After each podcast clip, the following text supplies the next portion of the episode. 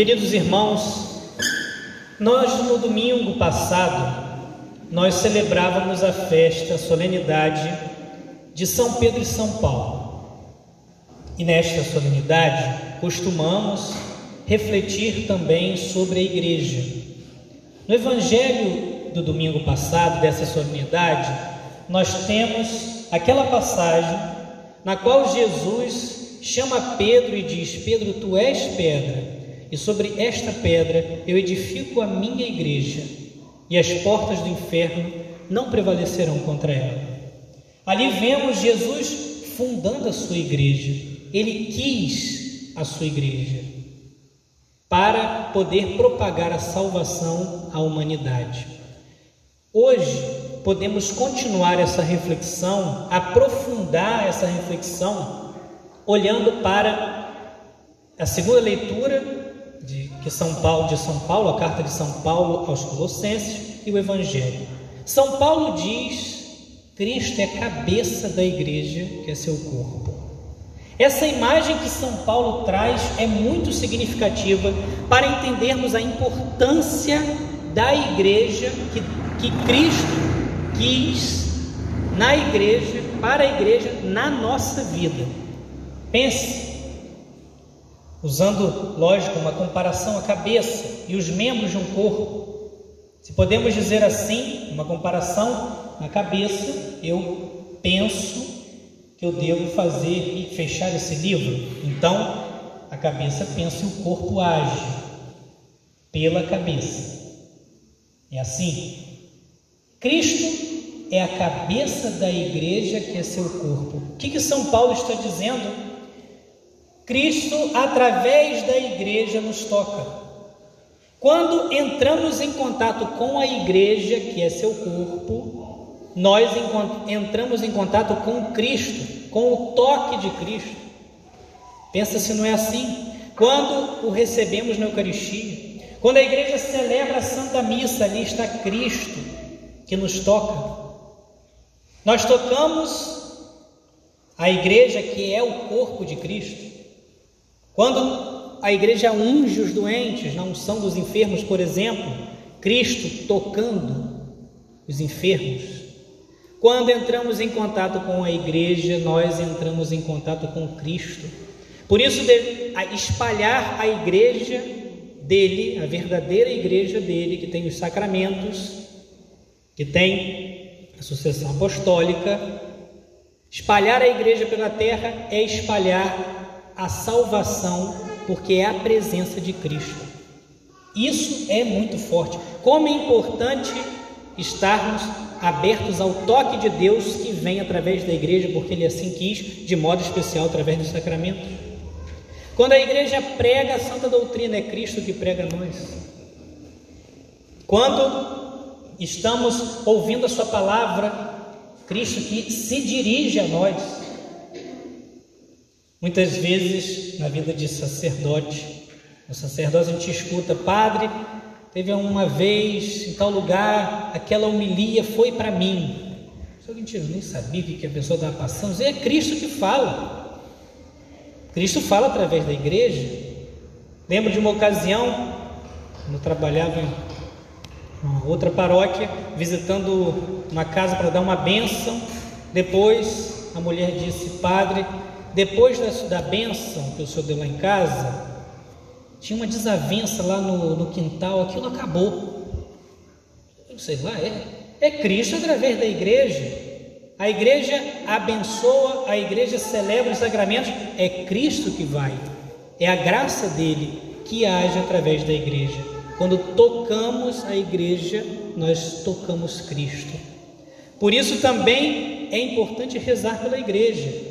Porque o inimigo sabe que ao atacar a igreja, ao diminuir a igreja, ao tirar a igreja da, da, de cena da sociedade, se tira Cristo. Porque assim Cristo uniu ele à sua igreja. Por isso também diz o Evangelho, o próprio Jesus: as portas do inferno não prevalecerão contra ela, mas não vão prevalecer, porém há uma batalha. Porque onde está a igreja, ali está Cristo, em seus sacramentos, em sua doutrina. Agora, passando para o evangelho de hoje, nesta parábola do bom samaritano, também vemos a importância da igreja. Nós temos aqui, na parábola do bom samaritano, um homem que está à beira do caminho. À beira do caminho, jogado, diz a parábola, que os assaltantes espancaram e foram embora, deixando-o quase morto. Então veja, não só no sentido, aqui a, a, a parábola traz uma imagem, certo? No sentido físico, mas no sentido espiritual. O pecado faz isso conosco. Espanca, tira as forças, tira tudo, despoja de tudo e abandona. Deixa à beira do caminho sem força. É isso que faz o pecado com a alma. O bom samaritano, que representa Cristo, vai curar as feridas, vai trazer aquele bálsamo e leva para a pensão. Alguns autores espirituais veem essa pensão como o quê? A igreja.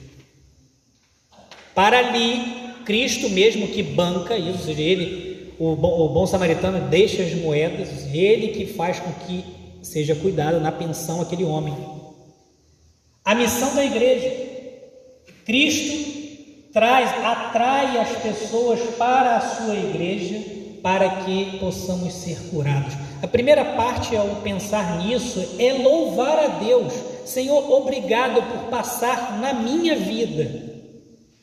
Obrigado por me dar a igreja por me trazer na igreja o seu consolo, por me alimentar na igreja no meu caminho, pela sua igreja, por me confortar, me ensinar, me mostrar, me iluminar. Obrigado, Senhor. Ele, que é o bom samaritano, passa na nossa vida e através da igreja nos dá a sua vida, nos enche da vida dele de modo especial através dos sacramentos, cura nossas feridas, restaura nossas forças de espancados na confissão, alimenta nosso corpo na Eucaristia. Agora também, passando desse louvor a Deus, devemos pensar na responsabilidade que temos todos nós, porque como batizados, nós somos igreja. Nós somos igreja. Muito interessante, se eu não me engano, já contei isso para vocês. Madre Teresa de Calcutá, ela era muito esperta, firme, como as santas todas. Um jornalista, ao perguntar para ela, querendo provocá-la, como ela como uma pessoa da igreja, ele perguntou: "A senhora, se pudesse mudar algo na igreja, o que a senhora mudaria?" E Madre Teresa de Calcutá disse: "Mudaria a mim mesma." A consciência de que ela é igreja, nós somos igreja, todos os batizados são igreja. E é partindo dessa consciência que nós temos que pensar que essas palavras também são dirigidas a nós. Jesus fala: vai e faze tu mesmo. Nós precisamos ter a consciência de que as pessoas precisam estar na pensão para ser cuidadas para ser restauradas, serem restauradas em sua alma com a graça de Cristo. E por isso nossos trabalhos apostólicos, ir às pessoas de algum modo, dando bom testemunho, atraindo as pessoas para a igreja, para que tenham contato com Cristo, para que sejam restaurados. O bom testemunho, sim, a igreja deve ir e também faz isso, cuidando das pessoas, aliviando sua dor física, cuidando nos hospitais, nas diversas ações caritativas, nos orfanatos, nos asilos. Sim, a igreja faz isso e deve fazer, mas todos nós devemos pensar nessa grande missão que vai além disso, que é restaurar o homem no seu íntimo, a vida espiritual, a vida na graça. Essa é uma grande missão de todos nós. Como as pessoas veem em mim a igreja, no meu testemunho a igreja, eu tenho buscado atrair as pessoas como um bom samaritano, exemplo de Cristo, para a pensão que é a igreja para ter em contato com a sã doutrina e a ação do Senhor? Por último, destaco o refrão do salmo. Os preceitos do Senhor são precisos, alegria ao coração. É um preceito do Senhor o amor. Nós vimos no Evangelho amar a Deus sobre todas as coisas e o próximo como a ti mesmo. O amor é um grande mistério. O amor exige uma saída de si. E disse o refrão do salmo: os preceitos do Senhor são precisos e são alegria ao coração. Quando vivemos os preceitos do Senhor, o amor dele verdadeiro, que exige saída de si, é um mistério, nos alegramos.